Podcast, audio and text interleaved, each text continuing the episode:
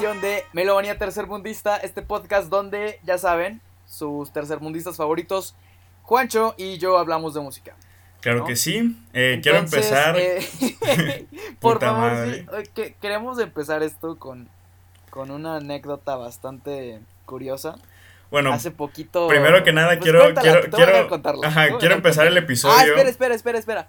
Sí, tenemos que contar algo primero. Tenemos que contar algo primero. Este, bueno, yo primero que nada iba a decir que quiero agradecer a todos mis compas que han escuchado eh, y que han apoyado el podcast en esta primera semana, Sí, igual, igualmente. que fue su primera semana, y que ya sea, escuchándolo, que lo compartieron en sus este, stories, en los posts, en todo, güey, o sea, son la mera verga y no tienen ni idea de la motivación que da ver a tus amigos apoyándote en tus proyectos y aparte de que sí es un mega paro que los compartan, güey. Y- Confirmo, o sea, desde un, desde un simple like en Facebook o un retweet en Twitter, en serio, cualquier cosita que hagan que nos escuchen un poquito más de personas, nosotros se los agradecemos de todo corazón, en serio, muchas gracias. Sí, es un- muchas, muchas gracias. Es un mega ustedes. paro. Y pues bueno, ¿qué, qué semana, cabrón, qué semana. Ahora sabemos que... Qué semanita, ¿no? Claramente, No, espera, claramente... espera, espera, también, ajá. pequeño paréntesis, no sé si ibas a esto ahorita mismo. Sí, sí, sí, yo iba a eso, iba a eso. Pero, ah, ok, no, De pues que- te dejo entonces. Te iba a decir Sí. que ahora sabemos que claramente los primeros capítulos de, del podcast van a marcar un pinche antes y Son un legendarios, después. Sí, son sí. legendarios, totalmente. Van a marcar un antes y un después en la historia de nuestro país porque no pasó ni un día de que subimos el primer episodio y al país ya se lo estaba cargando la chingada con un temblor, güey. O sea, chinga tu madre. Melomanía Tercermundista es res- es responsable totalmente. Así es, sí. Porque, Y, pues también queremos eh, agradecerle, eh, además de ustedes por escucharnos, queremos agradecerle al, al tercer papá de este podcast. Sí, O sea, básicamente, bueno, ustedes ya... Son, ustedes son estos hijos adoptados y nosotros dos somos sus papás. Sí, Excepto ya. que tenían un tercer papá que, pues, la verdad es que aportó de muchísimo a este, a este podcast. eh, Sí, fue, fue, fue el literal, este... Es el padrino, ¿no? Es el padrino de bautizo del podcast, ayudó a que este proyecto Sí, se, hiciera, serio. se hiciera realidad, güey, y vimos bastante bien el, el invitarlo a los dos primeros episodios para que lo inaugurara, para que inaugurara el podcast. Y Efectivamente. bueno, te iba a comentar que esa mañana que tembló estuvo muy cagado, güey, muy, muy cagado, porque básicamente tembló y me gradué de la prepa, güey, todo mientras estaba jetón, güey. Porque justamente ese día... No, Justamente ese día me despierto súper tarde, como a las once y media, porque antes me había dormido a las 5 de la mañana. Entonces mis papás ya se iban, ya se habían ido a trabajar. Y como buen vato de la generación Z, pues lo primero que hago es, eh, al despertarme, es checar mi cel, ¿no? Normal. Sí, obvio. Y en eso veo un chingo de mensajes de mi mamá, de mi novia, de mi mejor amiga, preguntándome que, que si estoy bien, que si cómo estoy, así, mamás, así. Y yo, yo dije, ah, chinga, qué pedo, ¿no? O sea, sí me ¿Qué saqué, pedo, sí no? me saqué de pedo, o sea, como por qué. Y ya le quise marcar a mi mamá. ¿Por qué de repente le importa a las Exactamente, como que de pasando? repente ¿Me se, acordaron que... De repente mi mamá se acordó que tenía hijo, ¿no? Ajá. Entonces le quise marcar a mi mamá, no me contestó, de ahí le marqué a mi papá. Y ya él me contestó y yo así de, oye, ¿qué pedo? O sea, ¿qué, qué onda? Y ya me dice el vato, Sí, no, que tembló horrible y la chingada, güey. Güey, yo me ¿Y quedo como, yo me quedo como este meme de, de Mike Wazowski, pero con la cara de Zully, güey. Así de, no mames. Y pues ya le dije, oye, dile a mi mamá que Ajá. estoy bien, o sea, que, que la avise. Y dice, no, tu mamá Sí, desde sí. que no le contestaste salió en chinga para la casa, o sea, toda linda mi mamá. Y así de, no mames, entonces bajo, y ahí estaba mi mamá preparando unas enchiladas, casual. Y ya me dijo, hijo de tu puta madre, yo ¿qué corriendo para acá, yo corriendo para acá preocupada, pensando que no contestabas porque te había caído la pinche casa encima, güey, tú bien jetón, cabrón. Ajá. Entonces, pues ya le dije, perdón, ¿no? bueno. Y ya me vuelvo a Perdón, subir, ya me vuelvo a perdón, subir a mi cuarto. Y me meto a Insta, güey. Y veo que todos andan subiendo stories y fotos y la chingada de recién graduados, güey, con globos, toga, birrete, todo, güey. Ajá. Y ob- obvio desde sus casitas, ¿no? Pero sí, medio Sí, mundo, claro, güey. claro. Y checo WhatsApp otra vez y me entero que ya había sido la pinche ceremonia de graduación en línea, Este, cabrón. güey, que, Y yo que tenías pinches que, re- jetón. que tenías que reiniciar la prepa por quedarte Sí, jetón. exactamente, güey. O sea, me perdí el evento por el cual estuve estudiando tres años como pendejo. O sea, no mames. Que, que la vas a tener que hacer de nuevo, dicen. Sí, sí, sí. O sea, la moraleja del episodio de hoy es no se duerman tarde porque pues corren el riesgo de perderse su graduación Sí, y de que les caiga su pinche casa encima, ¿no? Sí, por favor, por favor, duerman. ¿Qué pasa con la gente que se duerme a las 3 de la mañana, a las 4? Una disculpa, una disculpa. Mucha gente De antemano. que no se quiere. Y ahora sí, Pero bueno, a empezar a hablar de sí a lo música, que- que, es para lo lo que, nos, nos están truje, ¿no? escuchando. Así es. para lo que nos pagan, ¿no? Ajá, exactamente, para lo que nos patrocinan. Como siempre, las, las, las Sky, playlists. para lo, para lo que nos patrocina Sky, Tech Milenio. Todo, este, todo, todo. Todo, güey, todo nos Ujú. patrocina. Les iba a decir, como Ok. siempre, las playlists de Spotify y la playlist de Apple Music está en la descripción con las rolas de hoy. Y también en el en las historias destacadas de nuestro Instagram, a- arroba meloma- melomanía podcast o melomanía tercermundista, no me acuerdo. Sí, me lo Eh, ahorita se los decimos bien. Melomanía tercermundista, arroba. Bueno, arroba melomanía A la tercermundista. verga, güey, Ahí les dejamos en, de- perdón, güey. Ujú. Ahí les dejamos en las historias destacadas la playlist de este episodio y del siguiente. Así es, y también Así recuerden que, que, bueno, también pues, recuerden ajá. que esta semana solo saldrá hoy lunes este episodio de Reviews Musical. La semana pasada tuvieron este la primera edición de Salseo Musical, pero esos episodios los haremos cada dos semanas. Ya tocó la pasada. Y así que ahora va a tocar hasta la próxima. Y ahora sí dicho esto, podemos empezar. Tenemos mucho de qué hablar hoy, salió mucha música y muy buena. Esta semana fue una semana donde comimos. Así bastante. es, Braulio nos manda la lista de las canciones al grupo y nos pone banda, hoy comemos. Y efectivamente, hoy comemos, hoy comemos. Hoy comemos. Vamos a hablar primero de los singles que salieron esta semana, de las canciones individuales, promocionantes de un álbum, algo así. Y posteriormente vamos a pasar a las reviews de tres álbumes que nos parecieron bastante relevantes esta semana. Así, Así, es. que, ¿con, cu- ¿con qué canción empezamos? Pues podemos empezar con Grounds, que es un nuevo ¡Oh! single de ¡Oh! De estos, mis machos. de estos dioses. La mejor, el mejor acto de rock que tenemos en la actualidad, yo creo, que se llaman Idols. Yo creo que fácilmente sí. Sí, sí, sí. Idols, esta banda eh, británica eh, liderada por Joe Talbot. Estos, si no los conocen, creo que amerita un episodio hablar Sí, de ellos claro que sí, claro algún- que sí. Tal vez en algunos episodios, totalmente. Sí, sí, sí. Eh, bueno, estos, mis machos, Idols, anunciaron su nuevo disco, Ultra Mono, que le. que le sigue a su lanzamiento del 2018. Este. bastante, bastante, bastante bueno. Joy as an Act of Resistance.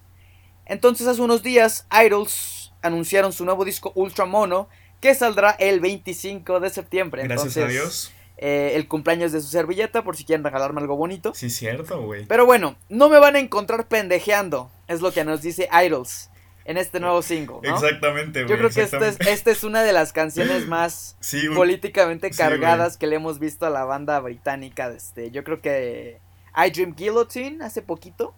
Ajá. Y pues el mensaje es clarísimo, ¿no? Y lo puede resumir un verso como ni una sola, y cito, ni una sola cosa ha sido arreglada por ti diciendo que estás ofendido.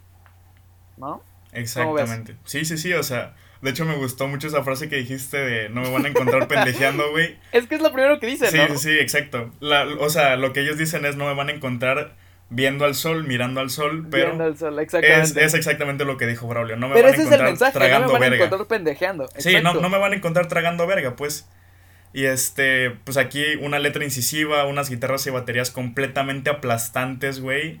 O sea, Definitivamente, sí. aquí Idol se mantiene O sea, con la misma fuerza claro. de siempre. Sí, sí, sí. Definitivamente, o sea, es una invitación a la acción, ¿no? O sea, unirnos sí. hoy más que nunca contra este Claro sistema que sí. racista, clasirracista, que nos oprime bastante, ¿no? Todo Sí. con una, con lo, como lo dijiste, con una banda de guerra siendo el catalizador de esta reacción, por así decirlo, ¿no? Claro que Con sí. esta batería. Sí, la- sí. El baterista de esta banda, la- el baterista de Idol, siento que es el único, es, el- es la única persona como estable de la Como banda. normal, O sea, sí, los ves, los ves y tienes a un barbón todo gigante. Tienes a Joe Talbot que está como loco. El, el Todos están locos, güey. calzones. Y el baterista está muy tranquilo siempre. Es el que más. Sí, güey. De hecho, de hecho, si ves los, los comentarios de su presentación en el Tiny Desk, que por cierto, super presentación, sí. vayan a verla. Increíble. Dicen que el baterista es como este güey que, que pasó como caminando al lado de estos locos y decidió, "Ah, pues vamos, me voy a unir, güey, a ver qué pedo, güey. Porque, o sea, es, Sí, una persona que parece un godín, güey. Es perfectamente un godín. Ya sé, exactamente, exactamente. Pero bueno, Pero escuchen esta canción, escuchen es esta el que canción. pone el compás en esta canción. O sea, Sí, es sí, la batería, la voz de Joe Talbot siendo el compás de esta marcha que se llama Grounds. Entonces, Escúchenla. súper recomendable. Escúchenla.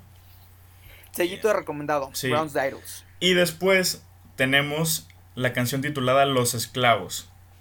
Indie rock psicodélico, romántico de la banda mexicana en ascenso Ramona, con una colaboración con una de las bandas más importantes de la escena mexicana, que es Pequeño Jesucito, Little Jesus. El Pequeño Jesucristo, efectivamente.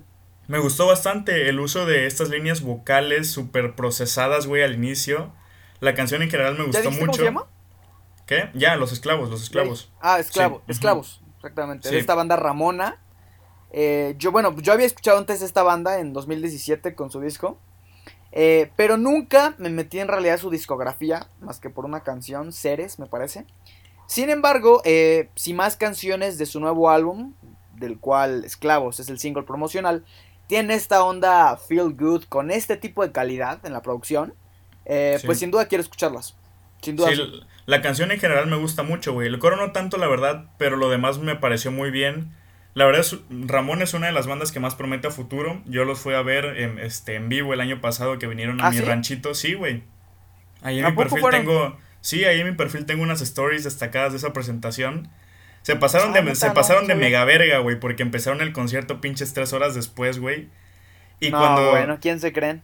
Cuando salieron se ve que esas tres horas se la habían pasado bebiendo mierda, güey. Porque sí, estaba, eh, sí estaban súper pedos cuando salieron, pero al final dieron un showzazo y, y pues, se les perdonó, güey, la neta, se les perdonó. Pero ya es todo lo que tengo que decir de esta canción.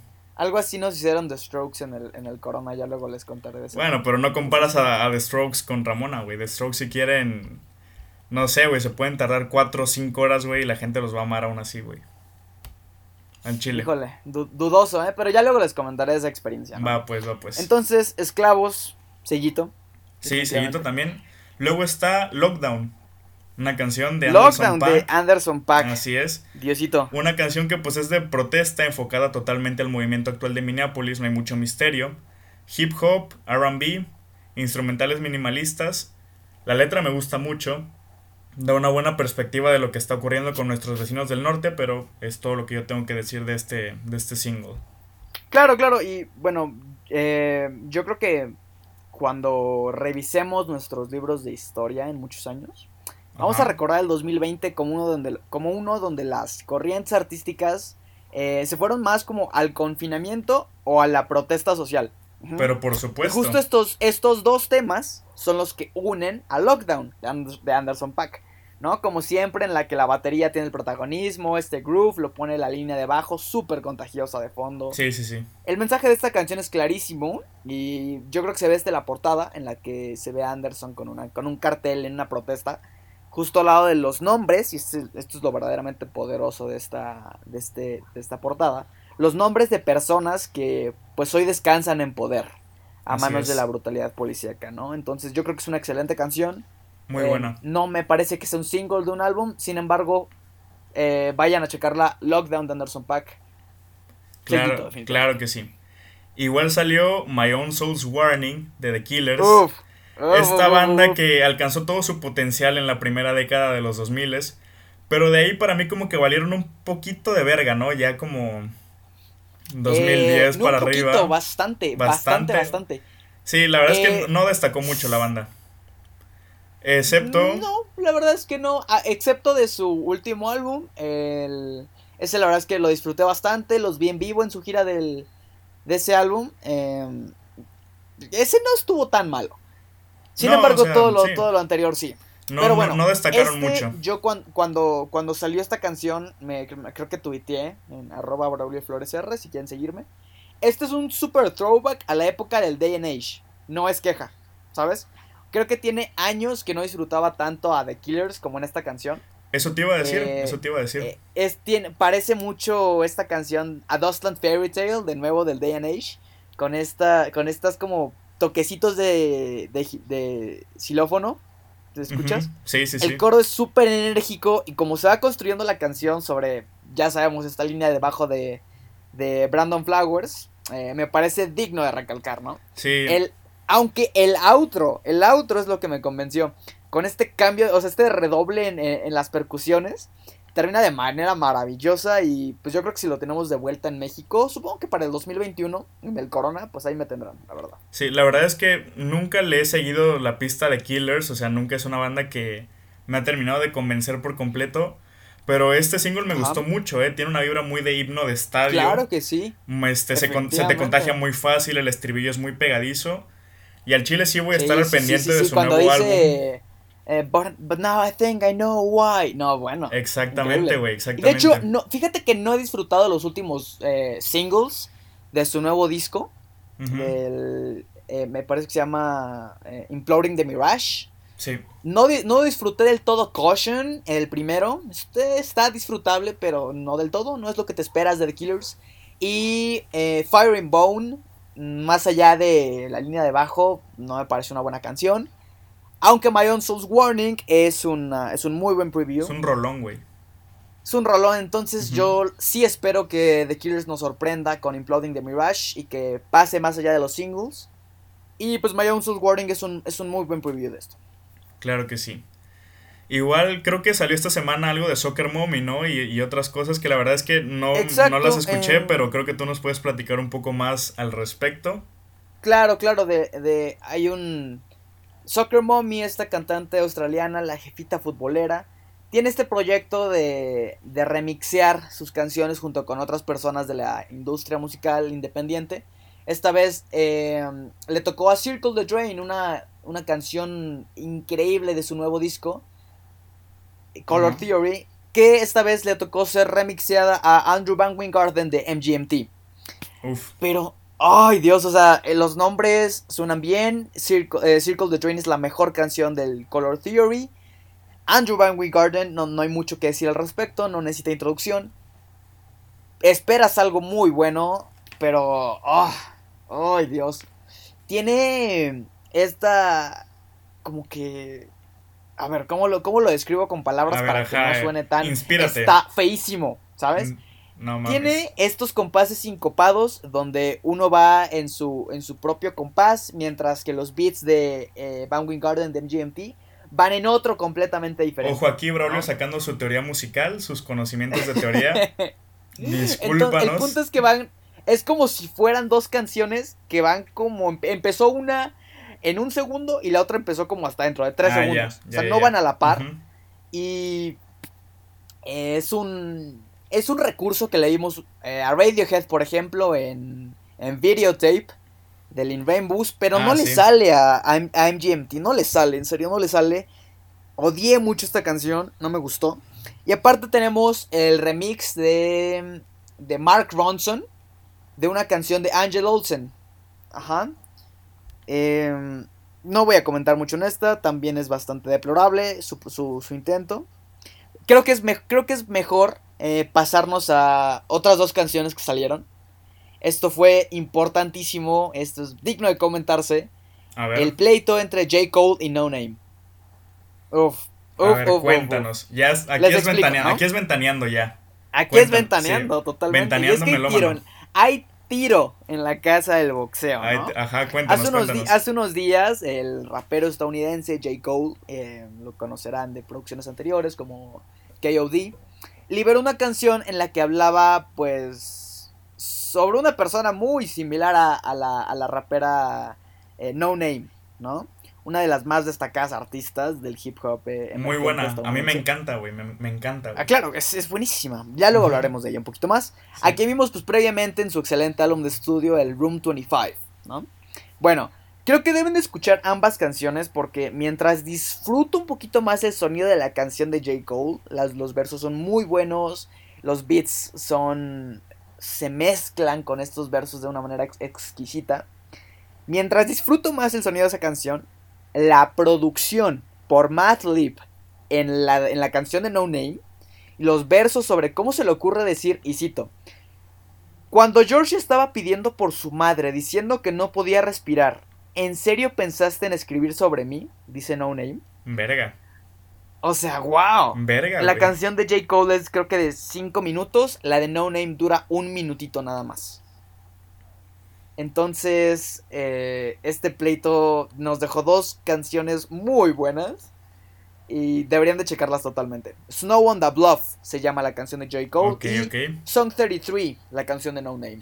Entonces deberían de checarlas totalmente. Sí, yo, yo los voy a checar, yo los voy a checar. Sí, por favor, por favor, te, recomiendo muchísimo. Tenemos también un cover de Weird Fishes, esta canción del In Rainbows de Radiohead, por la artista de soul estadounidense Lian Lajaves, una eh, artista que vimos anteriormente en 2015 con su último álbum. Eh, bueno, Weird Fishes tiene una magia que no se puede describir con simples palabras en este cover. Simplemente es una banda de jazz reinterpretando esta canción de Radiohead. Eh, las líneas de bajo son, como lo dije, muy contagiosas. La batería muy, muy particular de esta canción es una de los... Yo creo que este es uno de los leaks más representativos de, que pueden haber. Y la voz, yo creo que aquí lo que hay que resaltar es la voz eh, de Liam Lajaves. Este vibrato natural que tiene hace que Weird Fishes sea una experiencia, si no lo era ya de por sí mágica, lo sea aún más. Digna de Howard, neta. Eh, Weird Fishes de Liam Lajaves. Güey, la canción original de Weird Fishes me, me puta, güey. Creo que es de mis favoritas es de, mis favoritas de sí, totalmente, manito. Manito. Y, y, esta canción, usualmente cuando coberean una canción así de gigante, pues hay muchas expectativas y yo creo que Lian las cumple eh, a la perfección. Weird Fishes de Lian Lajaves, sellito de recomendado. Ahí está. Tenemos ya, ya tienen este, esta recomendación. Ajá, ¿qué más tenemos? Ajá. Tenemos The Bands. Este nuevo single de el productor, artista, rapero, hip hopero, dios JPEG Mafia. Eh, Peggy. Peggy, nos vuelve a sorprender con The Bands. A esta vez no con un. No con una producción tan eh, electrónica como lo hemos visto en sus previos. En sus. En sus previos singles. En sus, en sus singles anteriores. Como Bold o como Cutie Pie. The Bands toma un camino un poquito más inspirado por el jazz. Es una canción muy políticamente cargada habla de Donald Trump, de Donald Trump del impeachment. Eh, no es algo que le hayamos visto a, a JPEG Mafia desde hace 5 años, me parece, desde el Black Ben Carson del 2015. Ajá, exactamente. Entonces, este es un retorno a las raíces más clásicas de JPEG Mafia antes de la producción psicodélica. Entonces, también la recomiendo bastante. The Bands, como el álbum de Radiohead. Mucho Radiohead en, esta, en, este, este Otra cromada de verga que, damos, que le damos a una banda. Efectivamente. Hablando, de, cromadas de verga, ¿qué te parece si comenzamos a hablar de...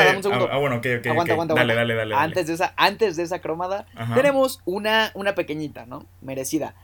Eh, esta vez la, banda de la Ciudad de México, Molinete Cinema. Ah, cierto, cierto. Libera, libera esta canción el, el, día de. Bueno, hoy que grabamos. Libera esta canción llamada Fin del Mundo. Este es el segundo single de su nuevo disco. Ya la hayamos visto una canción que se llama Arruinarlo Todo, es de las favoritas personalmente. Molinete Cinema es esta banda emergente de la Ciudad de México con, con este género de indie rock eh, un poquito alternativo. Es de la escena, pues. es de la escena mexa. sí, sí, sí. Es, como ya lo dije, una banda emergente. Yo los he visto un par de veces ya en foros muy pequeños. Y creo que en fin del mundo eh, pues vaya, los vemos, los vemos brillantes, una vez más. Esta es una canción de desamor, totalmente. Sí me, sí me iba a sacar la lagrimita, tengo que decirlo. Eh, sí tocó unas fibras sensibles, fin del mundo. Y con Fin del Mundo y Arruinarlo Todo como singles de su nuevo disco, pues yo los espero con muchas ansias. Entonces, Molinete Cinema, Fin del Mundo, sellito recomendado. ¿Quieres dar sus redes sociales por aquí para que los busquen? No sé. me, los voy a buscar, eh, en unos minutos se las voy a dar. Perfecto, se Pero las ponemos en, la, en la, descripción, ¿no? Claro que sí, totalmente. Entonces, como ya lo dijiste, tenemos que hablar de... Tenemos, tenemos que mamarle la verga imaginaria a una artista, a una diosa, que se llama Phoebe Bridges, güey. Aquí ya, ya, ya, empezamos con el primer álbum de la semana de, de esta semana titulado Punisher. Punisher. este álbum es, es nuestra recomendación del episodio de hoy. Si tienen que escuchar algo de lo que escuchen hoy, escuchen Punisher, por favor, háganse un favor, güey. Fucking Bridgers. Así es. Antes de empezar a decir qué tan grandioso es este disco, porque es la verdad, me gustó mucho. Sí, sí, sí. Quiero que sepan, pues, quién es Phoebe Bridgers, ¿no? mi prima Phoebe Bridgers. Ella es una artista californiana que seguramente se han topado alguna vez, porque parece que está en todos lados, ¿no? Ha trabajado con The National, Monte de Piedad, ¿no? Con, este eh, con Matt Berninger en esta canción Walking on a String, la pueden escuchar. De con The 1975 ha colaborado en su última producción, en la canción Tú de Jag. Güey, me, sigo riendo de tu mamada. Güey, es que lo peor es que la gente no creo que le cache ese chiste, güey, pero. No, es un Pero chinga tu madre, güey. Es muy bonito. The National Montepied. Te decía, también ha trabajado con The, 1975 en su último disco, Notes on a Conditional Form. Con Connor Oberst, eh, The Bright Eyes. En este destacado proyecto llamado Better Oblivion Community Center. El cual recomendamos también bastante. Y en este aún más destacado proyecto, Boy Genius. No sé si lo has escuchado, ¿lo has escuchado? Ah, sí, claro que sí. Boy Genius con Lucy Dacus y Julian Baker, al que me gusta llamarle que son eh, las Migos del folk, ¿sabes? Mm, sí. Entiendo esa, esa analogía. Y Phoebe Bridgers, ¿no? Pues aparte de estos trabajos, sacó su primer álbum de estudio en 2017, eh, Stranger in the Alps, el cual disfruté bastante. Se me hizo una escucha muy agradable. Pues muy hermoso ese álbum, es Claro que sí. Es, bellísimo, güey. un poquito con, con poca fidelidad en la producción. Eh, sin embargo, es uno de estos álbumes que en el que lo-fi es a propósito, ¿no? Y bueno, es así que nos encontramos el día de hoy ante el segundo álbum de estudio de Phoebe, Punisher. Aquí podemos ver a Phoebe dar un gran paso adelante, güey, en cuestión de identidad musical. Porque te digo, escuchando el Stranger in the Alps, que de 2017, te digo, es un super álbum. Y, pero tiene esta estética sonora más este, estándar para lo que son las baladas de corte alternativas. O sea, tipo instrumentación que son rasgueos de guitarra, arpegios de guitarra, acordes de piano, algunos arreglos de cuerdas. Lo común de la balada folk, vamos. Eso no quita que sea una puta obra maestra, que me encante. Pero en este álbum, que por cierto, güey, su portada facilito entra de mi top 10 de portadas de los álbumes contemporáneos, güey. justamente, justamente se iba a decir ahorita, la portada es lo primero que notamos. Por favor, vean la portada, gente. Eh, bueno, mira, yo la verdad es que me sentía muy emocionado porque es un disco que llevaba esperando desde el primer single, Garden Song. De hecho, salió como una canción así nada más, Garden Song. Y cuando salió Kyoto, el segundo single, y Garden Song estaba en ese lanzamiento también. O sea, yo me emocioné como un niño chiquito, en serio la verdad. Eh, pues vamos a hablar un poquito de este disco. Eh, sí, Empezamos con estos arreglos teatrales de DVD Menu. Se escuchan sí, eso te iba a decir, es como, como... No es una canción como tal, es más como una pequeña introducción, como para irte metiendo... sí, para irte metiendo en el mood del álbum. Y como dice Braulio, aquí podemos escuchar estos violines, una guitarra como que con una vibra muy tétrica, güey. Podemos escuchar incluso, incluso el uso de samples, güey. Que me parece que son de una canción de su álbum anterior, ¿no? Me parece que sí. Ay, te lo voy a checar. Te lo voy a checar. Me parece que es de la última canción de su álbum anterior donde se amplía y lo pone. Lo pone aquí. Este. Desde aquí se nota que el álbum tiene una producción este, distinta, con más identidad. En general, en el álbum las canciones se sienten más variadas entre sí, pero sin romper la armonía del álbum como conjunto. Aquí pues Phoebe nos, nos narra diversos pasajes de su vida, con esta sensación como si, como si ella estuviera sola con sus pensamientos, ¿no? Y empiezan a darse estos momentos de reflexión.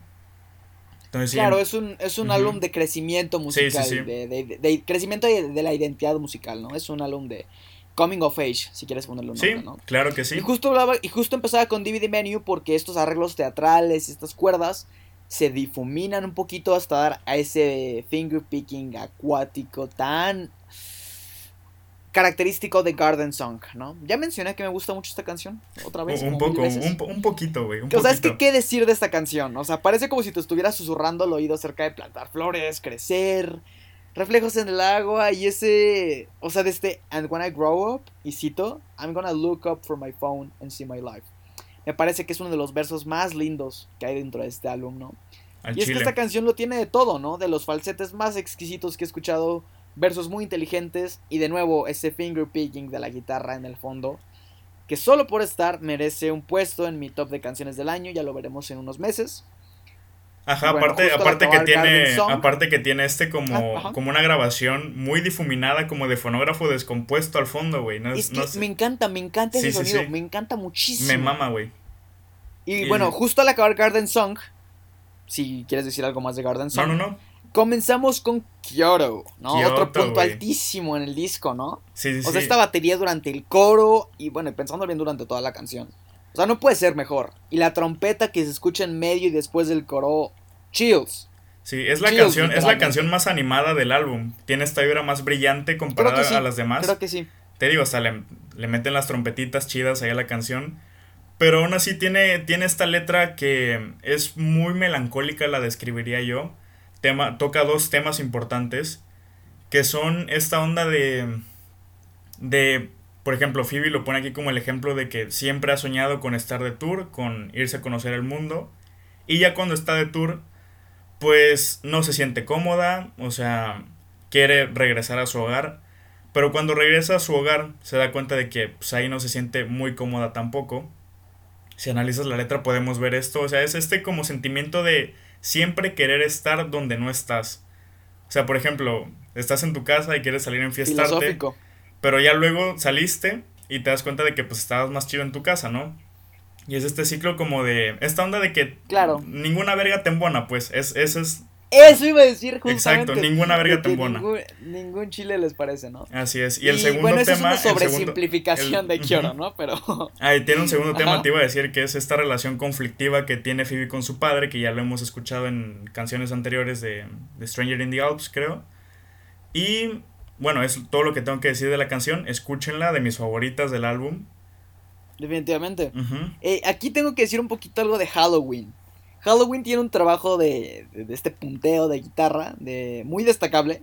Y eh, cuando estaba escribiendo mi reseña, estaba diciendo algo sobre que el fingerpicking inicial me recuerda una canción que ya existe, pero no logro recordar cuál es.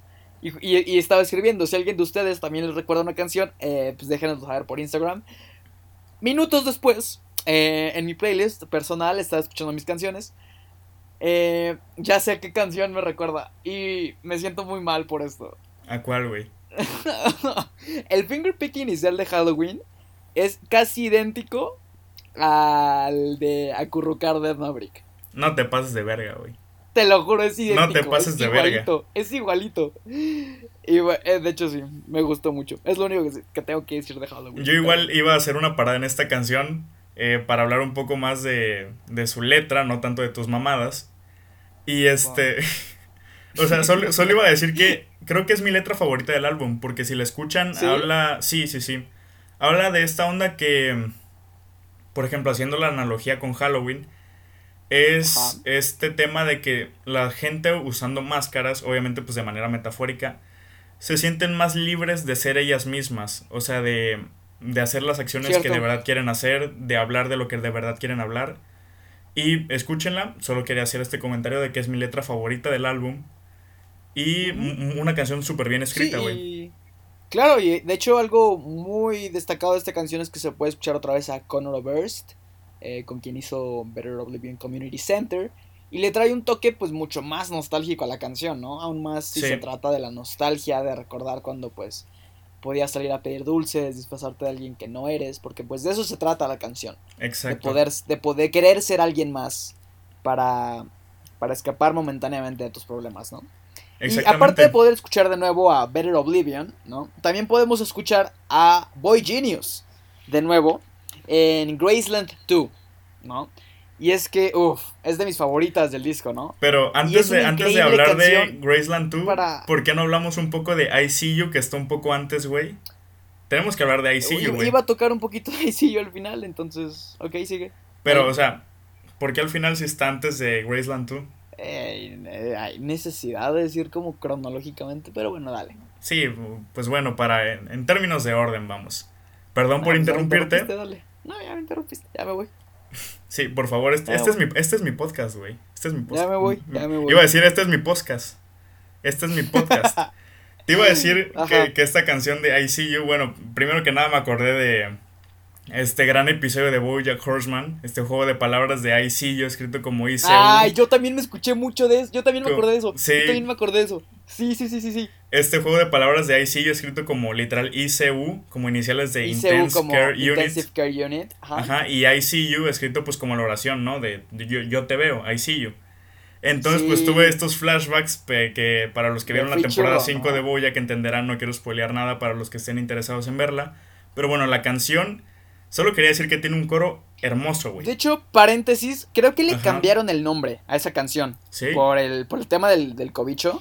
Me parece ah, que en, en, algunas, en algunos, este, en algunas plataformas le cambiaron el nombre a I See You como literalmente I see de ver y you de tú, ¿no? O sea, le cambiaron ese nombre. Ah, ok. Pero por lo menos en Spotify, en la versión del álbum sigue como I See You. Sí, igual en Apple Music, igual en Apple Music sigue como I See You, por eso me acordé. Ah, en Genius sí está como ahí, sí, Ajá. Y te iba a decir que esta canción tiene un coro, puta, güey. El coro más hermoso, diría yo, del álbum. Así lo voy a mm, poner. No, estás equivocado. O sea, pero es muy bueno. a personal, a título personal. Porque mira, como Phoebe canta, güey, ahí, puta, destila sentimiento como en todos. Pero el punto que me, que me llegó, güey, es esta línea de guitarra detrás que se siente extremadamente frágil, güey, que casi casi se está, se está quebrando la melodía, güey. ¿Sí la, mm. has alcanzado a escuchar? Lo estoy, lo estoy sintiendo en, en, O sea, lo estoy escuchando en mi mente. Sí, cuando pues, dice el coro de I feel something when I see you. When I see you. y está esta, esta, línea de guitarra que neta, escúchala, güey. Es, se siente frágil, güey. Se siente, te digo, que se va a quebrar. Y en conjunto dan como resultado una de mis canciones favoritas del álbum, no, la, no mi favorita, pero de mis favoritas. Y el coro que para mí me parece más hermoso. Y es todo lo que tenía que decir. Ok, yo estaba hablando un poquito de la, de la... Me parece que es la siguiente, Graceland 2, ¿no? Donde podemos escuchar de nuevo a, a Boy Genius, a Lucy Dacus, a Julian, Baker, a Julian Baker. Porque es una increíble canción para traerlas de vuelta, ¿no? Ese Whatever She Wants del final, eh, con estas armonías de Baker y Dacus se me hace precioso. Por eso decía, no es el mejor coro del álbum, el, de el de I See You, es el de Graceland 2. Con ese Whatever She Wants, armonizado por estas dos genias de la música. Eh, Whatever She Wants, definitivamente. Eh, perdón, Graceland 2 es un punto altísimo, definitivamente. Y ya que hablamos de finales. Uy, ya que hablamos de final. Sí, el final del disco. ¿Qué final? ¿Qué, final, güey? O sea, en serio, ese outro me cambió como persona. Güey, el final oh. me, tomó por sorpresa por completo, güey. O sea, yo pensé que este álbum iba a cerrar con una balada melancólica o algo así, como es como terminan la mayoría de los álbumes de este estilo. claro. Pero no, güey. o sea, el, final es inesperadamente salvaje, güey. Y dicho esto en el mejor de los sentidos. Estamos hablando de esta canción, la de eh, I Know the End. I Know the End, Es la canción que cierra este disco. Sí, la canción empieza tranqui, güey, con, pues, con Phoebe cantando. De fondo se escucha un órgano y unos arpegios de guitarra. Pero a la mitad como que la canción va subiendo en intensidad, va subiendo, va, va construyendo algo. Y ya por el final la pinche rola se mete un pericazo, güey. O sea, no chingues. Sí. Y es que estaba leyendo eh, la información de esta canción en Genius. Y justo estaba en el comentario del autor, eh, Phoebe dijo algo como de, en esta canción tenía ganas, y bueno, estoy parafraseando, ¿no? Esta canción tenía ganas de hacer algo de metal y de gritar. Y yo como, ok, esto se escucha bastante tranquilo, ¿qué está pasando? Ajá. Y justo cuando empieza, eh, la, cuando entra la batería, es cuando empieza a subir de tono esta canción hasta que Phoebe se desgarra la garganta. Phoebe se mete un llavazo, güey. ¡Ay! En este. ¡Oh! Sí, sí, sí. O sea, acompañado de estas percusiones súper robustas, güey. Una sección de vientos. O sea, es como de wow. Y ese. Ajá, ese coro de las demás personas que están at this here, mientras Phoebe se desgarra la garganta, es un final altísimo, es, es, es el final perfecto, porque yo creo que cierra de manera temática muchas de las... claramente, claramente es un momento de catarsis musical total, güey. Catarsis, efectivamente. Cuando termina la canción te quedas como de, ¿qué acaba de pasar aquí, güey? O sea, ¿qué, ¿qué pedo? Sí, es como, ¿qué acabo de escuchar? Pero es, es algo que tienen que oír por ustedes mismos, la verdad, o sea. Claro, mm, o sea, les decía, ese outro me cambió como persona y garantiza que la vaya a ver si trae el Punisher a pasear por tierras mexas al Plaza Condesa, ojalá. Si Dios Entonces, quiere. pues si no podría Padre ponerle más permite. sellito de recomendado a este disco. Si les gusta el folk, el folk, el indie rock, pues esta es una parada obligada en el 2020. Sí, claro que sí. El, el álbum es un joyón, güey. Es de lo que más me ha gustado Ah, de sí. este año. Sus letras, instrumentales, producción, todo aquí me, me encantó, güey. Y algo más que comentar de este Punisher. Eh, nada por el momento. Increíble disco, lo amo mucho. Ok, entonces creo que nos podemos ir al siguiente álbum que, Vamos a pasar al siguiente disco. que Exactamente es como lo eh, mencionas. Tropical Tropical Jesus. de Tropical Carlos Jesus Sadness. de Carlos Sadness. Claro que sí. Bueno, pues yo tuve la oportunidad de hace unos meses de ver a Carlos Sadness, el creador del so-called pop galactropical, como lo describe él. Se ¿no? verga. Ajá. Eh, en el Vive Latino de este año, del 2020, ¿no? Y estaba muy emocionado, sin embargo, pues ustedes saben, no me dio confianza de ir en medio de esta pandemia a un concierto, ¿no? Y es que ya tenía rato de querer verlo, porque su disco de 2018, el Diferentes Tipos de Luz, fue uno de mis favoritos de ese año, ¿no? Aparte de que tengo pues mi historia personal con su música, eh, si alguien lo escucha pues sabrá de, de qué estoy hablando. Eh, tengo mi historia personal con su música, me trae muy bonitos recuerdos. Entonces, con Tropical Jesus, su nuevo álbum de estudio, no puedo sino tener las expectativas altísimas sobre lo nuevo de Carlitos Tristeza, ¿no? Ujú, Sí, la verdad es que mm, me gustó mucho este estilo que viene manejando, este, como de, es música de corte indie pop alternativo, pero muy, muy marcado este estilo tropical, como ya lo dijiste, mete instrumentales como el ukulele, los tambores metálicos, que son muy característicos de la música caribeña, ¿no? Y Claro, claro. Aparte, aquí el álbum aborda temáticas que son de este rollo, sobre todo de lo espiritual, de astrología, de amor, viajes, etcétera, ¿no? Claro, mira, pues de entrada, de Ciclo Lunar, es un single que no me encantó. Lo sentí sobreproducido y quitándole el lugar a la, a la guitarra de Carlitos, que es de lo que más disfruté de él en el, en el diferentes tipos de luz, ¿no? Y entonces intercambian esta guitarra de Carlos por un beat más inorgánico, pero que pues le combina a los versos de la canción. Sí, ¿no? pues yo la sentí normalita, o sea, habla de esta persona que cree muchísimo en todas estas ondas de los signos zodiacales, el ciclo luna- lunar, como la propia, el propio nombre de la canción, y todas esas, pues, mamadas que la gente cree hoy en día. la, la neta, güey. Te acabas de zurrar en las creencias de Ya, ya, ya me van a cancelar, güey, pero, pero lo tenía que felicidades, decir. Y efectivamente, Carlos Sadness, yo me eché de hecho un live que él hizo en, en Insta, lo vi resubido a YouTube, donde él explica el significado de, de las canciones. Y él dice que igual, para él se le hace una mamada eso de los ciclos lunares y los signos zodiacales, pero se le hizo curioso Ajá. escribir esta canción como desde el punto de vista de esas personas, ¿no? Que, que dejan que estas ideas Mm, prácticamente guíen su vida. Sí, Así sí, que, sí, sí, sí. así que si eres de esas, de esas personas que eligen a su pareja en base a su signo zodiacal, este es tu himno, güey. O sea, este es. O en base es- a su rola, test güey. de personalidad este del INFP. Ah, sí. STL. Yo soy, yo soy STLN. Yo soy STLN. Yo soy la neta. INFP, creo, soy mediador. ¿Neta eres INFP? ¿Qué, Soy, qué soy mediador, güey. No me, no me captaste el chiste, no te preocupes, te la paso. Dije que yo soy STLN, no te preocupes. Ah, no mames. Bueno, entonces le seguimos. Eh, me desamaste, eh, que, es la, que es la siguiente canción que quiero tratar. eh, me recuerda un poquito más a su anterior trabajo de estudio, ¿no? Y fue una canción que disfruté muchísimo más que la primera. Es, la sentí mucho más exquisita que Ciclo Lunar y que la mitad de este disco. Sí, de hecho, esa de Me Desamaste es de mis canciones favoritas del disco, junto con Clorofila y Chocolate y Sí, Nata. sí, sí, sí. Uy, uy, es que justo iba a decir esto. Y fue una canción que disfruté muchísimo por, por lo que dije. Pero es que el sabor dulce de mi boca se tornó agrio, agrio, agrio con chocolate y nata. Que es básicamente la estructura de Tutu de Camilo en el corito. Y te lo juro que no me agradó para nada. A Sin sí embargo, me- pues sí por la gustó, producción me con- aguanta. contagiosa. Ajá. Es que justo iba a decir que por la producción comercial que tiene, por esta producción tan contagiosa, pues Ujú. pudo ver cómo se convertiría en un, en un hit de En radio, hit. ¿no? Y Sí, es que, claro que esa, sí. esa parece ser la temática que domina este disco, ¿no? Un, sonido mucho más comercial, impregnado de sonidos, como lo dijiste, tropicales, ¿no? Típicos de los éxitos comerciales del 2020, ¿no? Por supuesto. Eh, Sí, o sea, ya lo vemos así en, en canciones como Todo estaba bien, que disfruté, disfruté bastante.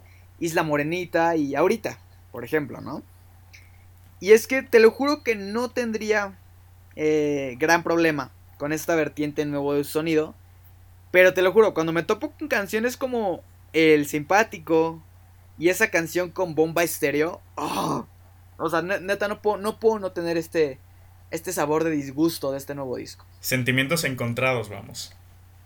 Básicamente, ¿no? No, no tan encontrados, es como, definitivamente estoy... Te decepcionó. en, en contra de este disco, me decepcionó muchísimo. Mm, pues mira, la verdad como yo no tengo tu historia con Carlos Adnes, o sea, sí lo ubicaba, pero nunca le había prestado atención.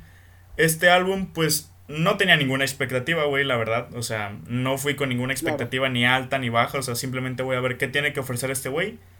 Y pues me topé con un disco de indie pop entretenido, con una vibra, vibra, perdón, un poco diferente a lo usual, como si estuvieras en la playa con tus amigos, güey. O sea, yo lo sentí como un álbum normal. pero que me inclino más a. Pues que me gustó, güey, la verdad. O sea, lo sentí bien. Eh, ¿Escuchaste su último disco? Este es su último disco, güey. No, su. Bueno, su penúltimo, él. Me refería al diferente tipo de luz. Sí. ¿Sí lo escuchaste? sí lo escuché. De hecho, lo escuché ah, por esta, esta, canción que se llama Amor de Papaya, creo. Algo así que hizo con. Amor Papaya. Amor Papaya con Caloncho. Me, interesó mucho esa canción y dije, pues vamos a darle una escuchada, ¿no? Igual me gustó mucho, obviamente me gustó mucho más que este. Me gustó. Y ajá, es que este no diría que es un mal álbum. El esfuerzo es muy notable. Pero justo te pregunto esto porque es difícil seguirle la pista a un trabajo que a mí se me hizo tan impecable como lo fue diferentes tipos de luz. Y es que la intención, pues definitivamente cuenta. Se intentó renovar para un público más amplio y con mucha calidad en la producción. Pero yo diría que este es un nope de mi parte para el Tropical Jesus de Carlos Adams. Yo mm, tampoco lo recomendaría como tal, pero yo no le daría un no, le daría un escúchenlo y puede, puede que les guste porque para mí no se me, no se me hizo un mal álbum como tal. O sea, es todo lo que yo tendría que decir de este disco. Es que, es que Chocolate y Nata y la de Bomba Estéreo. Ay, Dios. La sufrí, la sufrí. Pero bueno, vamos a pasar a eh, otro disco mejor, ¿va? Para quitarnos este sabor tan agridulce de la boca. Claro que sí. Vamos a hablar de Rough and Rowdy Ways. El nuevo disco de el legendario, el artista, el gigantesco Bob Dylan. El rey del folk gringo, básicamente. O sea, ¿quién, ¿quién no conoce a este señor? O sea, pinche 60 años haciendo música, güey. Te convierten en un mito, te convierten en una leyenda, güey. Y pues nada que no tengamos que agregar de Bob Dylan, o sea, ya lo tocaremos más adelante en una... Ya sabemos quién es Bob Dylan, pero exactamente valdría la pena. y bueno, ya tenía 8 años que no habíamos escuchado un álbum de Bob Dylan que fuera 100% de su propia autoría porque durante la segunda mitad de la década pasada Bob Dylan lanzó estos tres álbumes que, para ser específicos, son Shadows in the Night de 2015, Fallen Angels de 2016 y Triplicate de 2017. Que en estos álbumes pues podemos ver cómo Bob Dylan reinterpreta de, pues, de una manera bastante chingona, la verdad, eh, con su estilo tan mítico, temas gringos clásicos como canciones ya cantadas anteriormente por Frank Sinatra, por ejemplo, y pues te digo que no se había lanzado algo completamente Dylan desde 2012, güey, que sacó Tempest. Entonces ya en 2020 se lanza Rough and Rowdy Ways este 19 de junio. Y qué álbum, güey, ¿eh? Qué álbum, cabrón. Qué álbum, güey. Es, es muy difícil escribir sobre un artista legendario sin cometer errores, ¿no crees? Y es que, pues de Bob Dylan se puede decir casi todo adjetivo posible. O sea, es un artista, es poeta, es un visionario, y en veces, bueno, a veces, eh, en veces es un profeta, ¿no? Pero siempre con el, hay que tratarlo con el respeto que se merece, ¿no? Definitivamente. Y es que en Rough and Rowdy Ways nos encontramos a un Dylan de 79 años ya, ¿no? Tan brillante y fino en sus letras como siempre lo ha sido. Y como lo fue en sus últimos álbumes de estudio, el Tempest, ya, lo, ya bien lo decías, y el Modern Times, ¿no?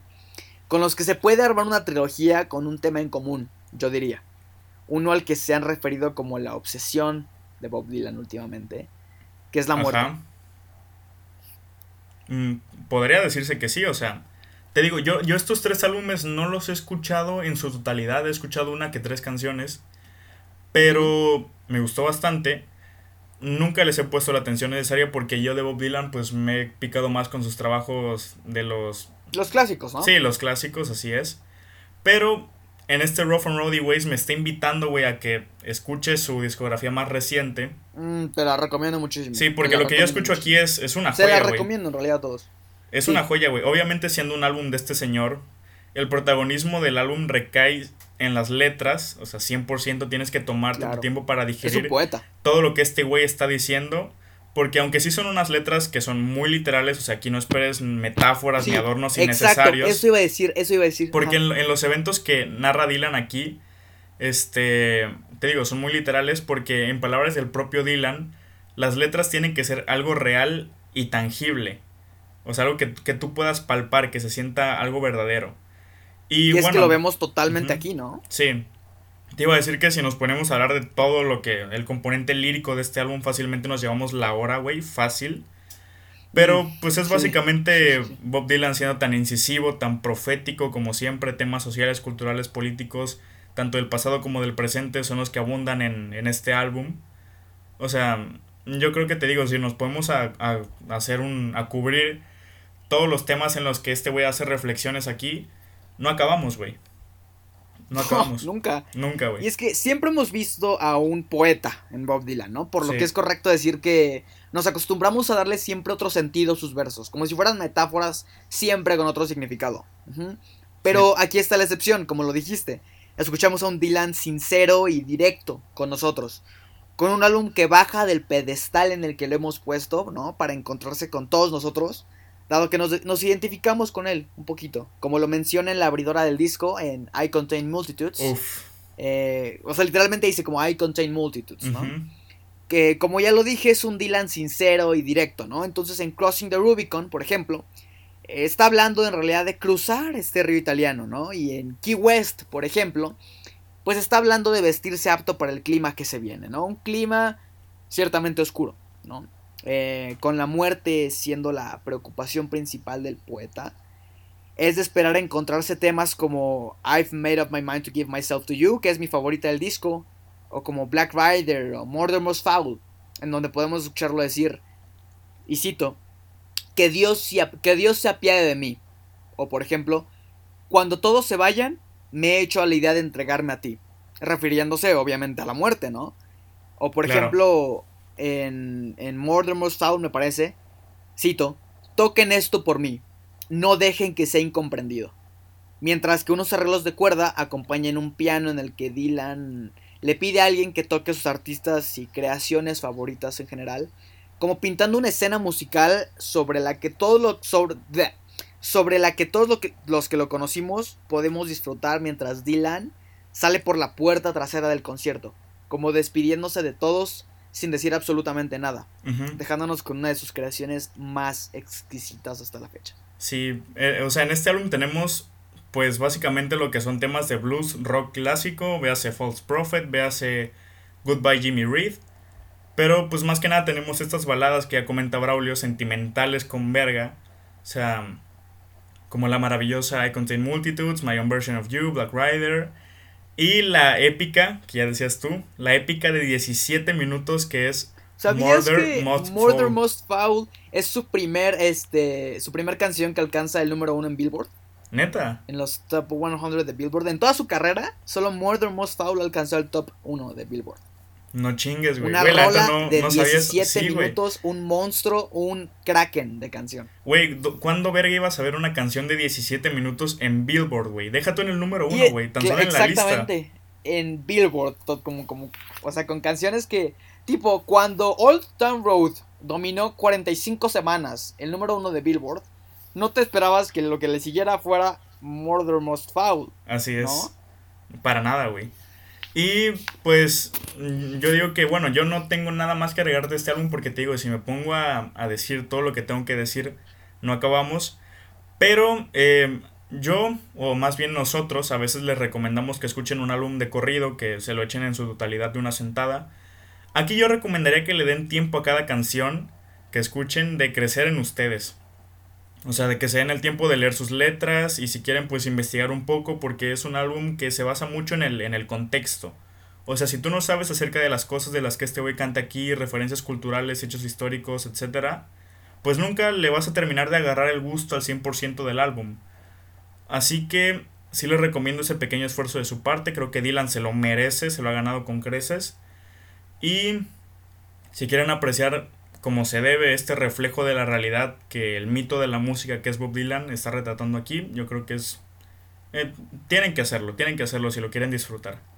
Es todo lo que yo tengo que decir de, este, una, de este no es una escucha sencilla. No, para nada, este para nada.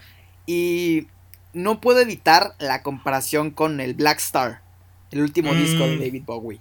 Con el que, no por los temas, no por la música, definitivamente, no son musicalmente similares. Ajá con el, y justo decía, no puedo evitar esta comparación con el que nos dejó, eh, no sin antes haber hecho una de las obras de arte más aclamadas de su discografía, ¿no? O sea... Claro.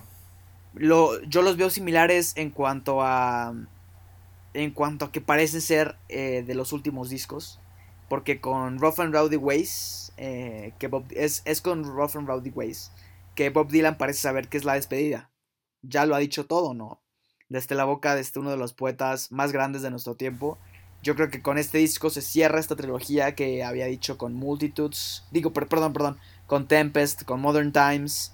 Entonces, eh, este disco sabe a, sabe a la consagración de una leyenda. Totalmente, güey, totalmente.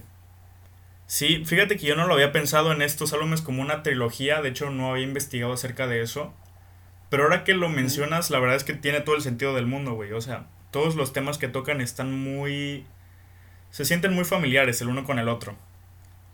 Es como lo decía, te sientes identificado en ciertos puntos, porque lo, dice muy literal. Sí. Entonces, y es que no puedo describir, o sea, siento que pasé muy por alto este sentimiento cuando termina Murder Most Foul, cuando empieza a pedirle a alguien que empieza a tocar eh, a ciertos artistas mientras él se va. O sea, yo sentí eso muy poético, muy, como lo dije, es como no dejen que sea incomprendido, mientras que Dylan sale por la puerta atrás del concierto, mientras que nos deja con, como ya lo dije, una de las mayores obras que nos ha relegado. Ya nos estamos poniendo muy sentimentales aquí, güey. Ay, sí. Sí, es que este álbum lo, lo provoca, güey. Provoca que, que no se afloren, por así decirlo, sentimientos que ni siquiera tú sabías que tenías, güey. Mm, sí. Y yo creo que es una buena manera de acabar las recomendaciones de la semana, del, de hoy. Creo que podemos empezar a... Ajá, exactamente, reviews. Creo que podemos empezar a dar nuestras recomendaciones personales que les trajimos. Claro. Eh, ¿Quieres empezar? Eh, no, empieza tú. Tengo una muy buena para esta semana. Ok, bueno. Yo les vengo a recomendar hoy el álbum de 2014 titulado 3 de Bad Bad Not Good. 3 en números romanos. sí, sí, sí. Está potente, oh. está potente. Sí, sí, sí, sí, sí. 3 en números romanos como III, para que si lo buscan como 3 en, en, Apple Music no les va a aparecer, sino búsquenlo como triple I.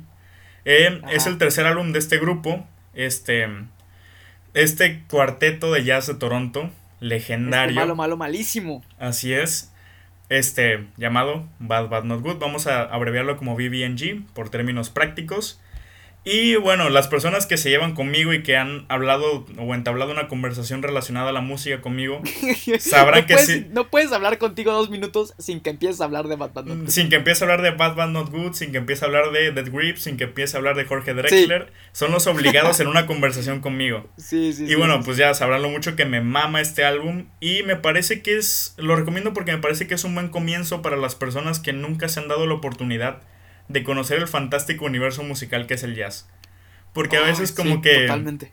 Como que la gente no sabe por dónde empezar a hincarle el diente a un género tan complejo como el jazz. E igual porque tienen, algunas personas tienen esta idea de que el, jazz todavía es este género que lo tocan viejitos en smoking. Claro, claro. En un salón lleno de otros viejitos, güey. Y nada más alejado de la realidad. O sea, estos jóvenes que, que son BBNG crean este álbum de jazz que bebe directamente de influencias como el hip hop, el RB e incluso la música electrónica, güey. Aquí podrán encontrar interpretaciones enérgicas, güey, improvisaciones potentísimas, güey, tanto de bajo, piano, batería, melodías muy envolventes, cinemáticas. De hecho, si ustedes ven Better Call Saul, en la temporada 3 me parece, en el primer episodio, creo, creo, en una escena donde Mike desarma su carro, no voy a decir más porque no quiero spoilear, Sale esta canción. sale esta canción. Sale una canción de este álbum que se llama. Este. Ay, güey. Ya, este. You Can Live at Night. Este, y pues escúchenlos, les digo, es, incluso les voy a decir que este álbum, para que se den cuenta de la magnitud de lo que me ha impactado, fue clave para que yo decidiera estudiar jazz. Porque aquí yo pude ver eh, el potencial de innovación que tiene y seguirá teniendo por muchísimos años este maravilloso género. Y pues les digo, escúchenlo si todavía ustedes tienen esta idea de que el jazz es un género para viejitos, dense la oportunidad de, de, escucharlo. Totalmente. Y porque aunque no les llegara a gustar el, álbum en sí, sí les va a cambiar esta idea, ¿no? Y ya es. Claro, o sea, con canciones como Triangle, Kaleido, Kaleidoscope es un viajezote. Kaleidoscope es la mejor, escúchenla. Triangle, igual, muy buena apertura. Y es todo lo que yo tengo que decir por esta recomendación de hoy. Neta. Excelente recomendación. Sí, sí, muy buena. Muy Escúchenlo. Yo esta semana les vengo a recomendar eh, un disco de 2019. Es mi disco favorito del 2019. Potente. Está potente, es un disco que... Ok, no. La verdad es que no me pesa decir que es el favorito porque la calidad de este disco no tiene, no tiene comparación. Se llama Titanic Rising de Wise Blood. El Titanic se está levantando. Riquísimo. De Wise Blood. Riquísimo. Ah. Titanic Rising es un disco de... Si lo quieres eh, sobre generalizar, es un disco de Dream Pop, por así decirlo por esta cantante Wise Blood australiana, eh, ya lo habíamos visto previamente en unos trabajos eh, nada resaltables, no, no están, no, no. No, la, verdad, la verdad que no, la verdad que no. No se los recomendaría, sin embargo, eh, yo entré a Titanic Rising con una muy baja expectativa. Les estoy diciendo es mi disco favorito porque definitivamente no hay canción que tú te quieras saltar en este disco. ¿Ves este compendio de 10 canciones? No hay ninguna que te quiera saltar. En serio, creo que es una de las de las tracklists más perfectas que pueden haber. No hay, tal, no hay tal cosa como la perfección en cuanto a lo musical, porque todo es subjetivo. Sin embargo, yo diría que esto es lo más cercano a lo perfecto que hay. Con canciones como A Lot's Gonna Change o como Something to Believe, te motivan a salir adelante un día más. Mientras que canciones como Andromeda o como Every Day o, la misma Movies te hacen llorar de lo... Porque te, te va a tocar fibras sensibles, te la afirmo, te va a tocar fibras sensibles de las que ya no te acordabas que tenías. Oh, todo con esta voz tan magnífica de Wise Blood. En serio, yo les recomiendo muchísimo Titanic Rising, lo van a disfrutar como no se lo imaginan. Es una escucha muy ligera, no necesita que le pongas mucha atención, porque te la va a captivar totalmente. Entonces, Titanic Rising, Dream Pop, Wise Blood, recomendable. Perfectísimo, cabrón. La neta, muy buen álbum, a mí me gusta mucho también. Y yo creo que ya podemos ir cerrando la edición de hoy. Claro.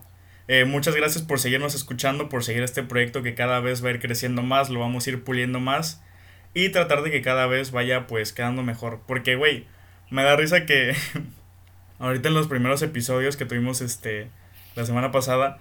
Tuvimos tu puto internet pitero, güey. O sea. Ay, perdón. Hay cachos, hay cachos que están muy cagados. Todos los que me conocen, todos los que me conocen saben que mi internet es un poquito deplorable. Sin embargo, creo que hoy no tuvimos ese problema, ¿no? No, es que te digo, en, el pasado hay cachos muy cagados porque no te escuchábamos o te escuchábamos muy cortado. Y tú estás hablando y, por ejemplo, dices así de, no sé, este. ¿Qué opinan ustedes acerca de los versos de Kanye West en esta canción? Y luego pasan como 5 segundos de silencio y yo, claro que sí, Braulio. Entonces pasamos a la siguiente canción y, ya escuchándoles como de, ok, ¿qué pedo? Pero sí es por, por problemas de internet. Todos esos detalles se van a ir puliendo para darles algo cada vez de mejor calidad. Y síganos escuchando, la verdad. Se va a poner bueno. Por favor, sí, esto se va a poner mucho mejor todos los días. Claro que sí. Entonces, ¿algo más que decir? ¿Algo más que quieras decirles? Puta madre. Ya este. Manit. Ey, yo, ey, paréntesis, paréntesis tantito, perdón, perdón, perdón. Dos cositas les quería decir. Eh, ¿Se acuerdan que les recomendé una banda indie de la Ciudad de México? Bueno, síganlos por favor en arroba molinete cinema, molinete con doble T y todo junto. Eh, y aparte, queríamos, eh, yo creo que nada más para cerrarle, vamos a leer una de las respuestas que nos dieron en la pregunta de la semana pasada sobre si se debería separar el arte del artista. Eh, Ah, Jerónimo cierto. 6989 nos responde, no, ya que el artista es solo un medio. Ok, puedo ver esa respuesta. Ujú. Eh, Juancho07 nos responde, punto. Es que, güey, quería, quería, quería probar si, si se estaban mandando las respuestas, güey, porque como la configuración de Insta Ajá. está como en, en empresa, creo, pensé Sí. que eso no dejaba que viéramos las, las respuestas. No, así la podemos ver. Sí. Niva-Denis nos responde, siento que no. Ok. Eh, Julie-FG, creo que se llama. Ah, Juliana, ¿qué onda? Se debe, apreci- se debe apreciar el arte en su totalidad. Esto incluye al artista y el contexto que lo llevó a. a crear el arte. Con esa es la que estoy más de acuerdo. Sí, Sí. sí, sí, sí, sí, sí. O sea, el co- o sea no hay. No hay ningún artista que esté adelantado o atrasado a su tiempo. Yo creo que todos los artistas son producto de su tiempo. Entonces, muy buena respuesta. Julie-FG. Juliana. Así es. Ah, ya me acordé de quién es. ¿Qué onda, Juliana? Eh, ok. Edgar, Edgar Zurita, guion bajo, nos responde. Diría que ambos se complementan. Claro. a ese güey, claro mi bro, sí. uno de mis mejores amigos, le mando un pinche saludote, güey. Comparte los episodios en, en sus este, historias de Insta, güey. Muchas gracias, cabrón. Te amo un chingo. Un puto besote, güey. ya crómalo. Ok, Sí, ya. pues con esto nos despedimos esta semana. Claro que Eh, sí. Muchas gracias por escucharnos una vez más. Si llegaron hasta acá, se los agradecemos de todo corazón que nos hayan dejado hablar una hora seguida. No, bueno, impresionante. Son gigantes. No, Son, son grandísimos. Muchas gracias y hasta la próxima. Hasta la próxima, se me cuidan. eh, no salgan de sus casas si, es que, si es que pueden. Tomen mucha agua y nos vemos. Los queremos.